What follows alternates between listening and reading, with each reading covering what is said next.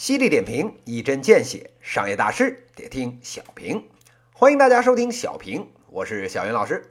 今天呢，跟大家谈一个跟新事项有关的话题。这大半年来啊，小云老师呢，靠着自己这个小平，还有小云商业时评这两档节目，也成了所谓这个高大上的这个内容生产者的一员。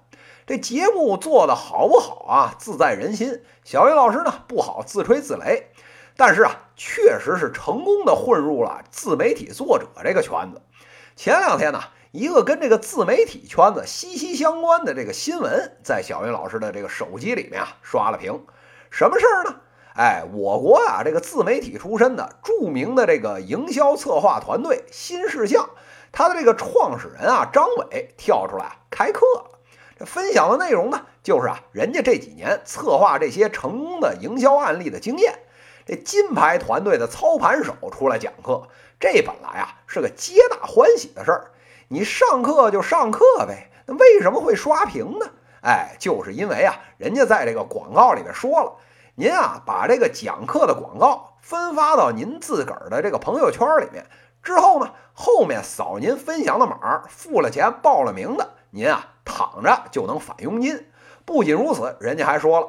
每一万个人买，哎，我就啊涨价五块钱。这报名的人越多呢，前面报名的人啊就越合算。好家伙，一个呢是名师的刺激，一个呢是涨价的刺激，最后啊再火上浇油，再加上这返佣的刺激，这不刷屏啊，他见了鬼呢。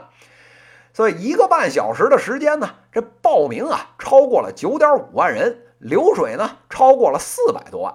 虽然啊，后来被这个腾讯啊以这个诱导分享为名直接给干死了，但是啊，朋友圈这把风头着实啊是出了个劲。不用说，这次的事儿啊，又能堂而皇之的写到人家营销的成功案例里面了。要说这个新事项啊，说是这个业界第一流的这个营销团队，是一点啊也不为过。自个儿这自媒体公众号出的文章，篇篇十万加，哎，这就不用说了。这两年啊，有名有姓的这个营销的经典案例，那背后啊，好多都有人家的影子。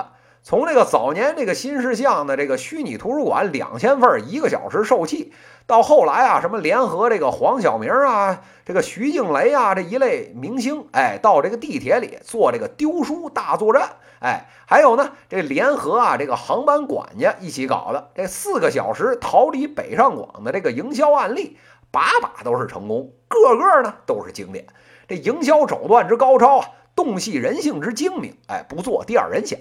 搞自媒体的，搞营销的，全都把新事项奉为天人，这呀也确实在情理之中。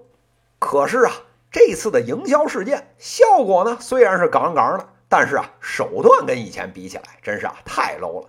这不就是微商裂变用来爆群的手段吗？简直 low 爆了。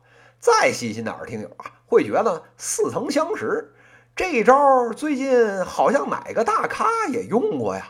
哎，对了，这网易呀，前一阵儿那个产品经理的那课用的是一样一样的套路，还被啊小云老师在节目里摁在地上摩擦了。人家不服气呢，还让这屁眼小姑娘让我删节目，被我一句话给怼回去了。好了，这问题来了，这么大个的这个明星营销企业，怎么做事儿越来越 low，越来越没创意了呢？哎，小云老师啊，这儿就笑了。这里面体现的就是啊，自媒体的焦虑症。那焦虑什么事儿呢？哎，这个事儿啊，咱得分两头说。这第一件焦虑的事儿呢，是创意才华的枯竭。您说刚才提到的这个几个营销成功案例是不是牛逼啊？那确实牛逼。但是牛逼一两次不难，难的是牛逼一辈子。眼见着这创意要枯竭，这眼睛呢滴溜溜一转，就往斜处看了。这营销手段这件事儿啊，就跟赚钱手段是一样一样的。基本上所有最快能来钱的手段，哎，都在国家的刑法里写着呢。那基本上好用的这营销手段呢，都跟啊这人性的这个贪嗔痴这种阴暗面，哎，有直接的关系。这手段，传销团伙再加上微商团体，这招都用了快十年了。用这个麦肯锡的话来说，这招啊，绝对是业界的 best practice。又好用，哎，又不用费脑子想创意，这何乐而不为呢？哎，这是其一。这第二条呢，是用户的枯竭。这早年间啊，靠自个儿这公众号搂来了一群人，这些年下来一看，自媒体该有的毛病一个没落下。现实的用户呢，活跃一阵子就不活跃了，哎，这就不用说了。这高端的，如这个豆瓣、知乎上那帮装逼的那种用户呢，哎，实在是太理性了，骗他们兜里钱太难。这低端的，哎，比如喜欢什么趣头条啊、什么拼多多的这帮人呢，粘性又低，流失呢又特别的快。为了能够持续的赚钱啊，就得不断的往里补这些低端用户，边补呢还得边割韭菜，不然啊没来得及割，哎，人家就一哄而散了。那为了拉拢这些低端用户，咱啊就得用低端用户最喜欢的手段。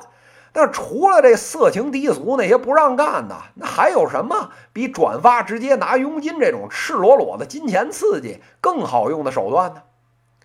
说完了自媒体这两个焦虑啊，哎，咱再回到这件事儿本身，就是知识付费来说说。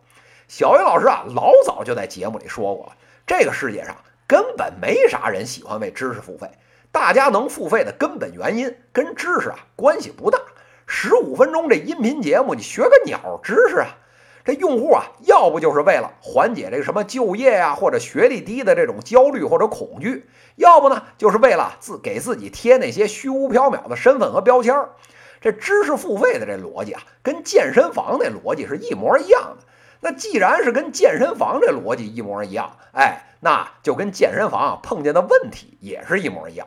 就是啊，购买之后的这打开率还有复购率特别特别的低，所以啊，真要是靠做知识付费吃饭的这帮人，十份的精力恨不得啊得放八份在营销包装、扯嗓门喊上面。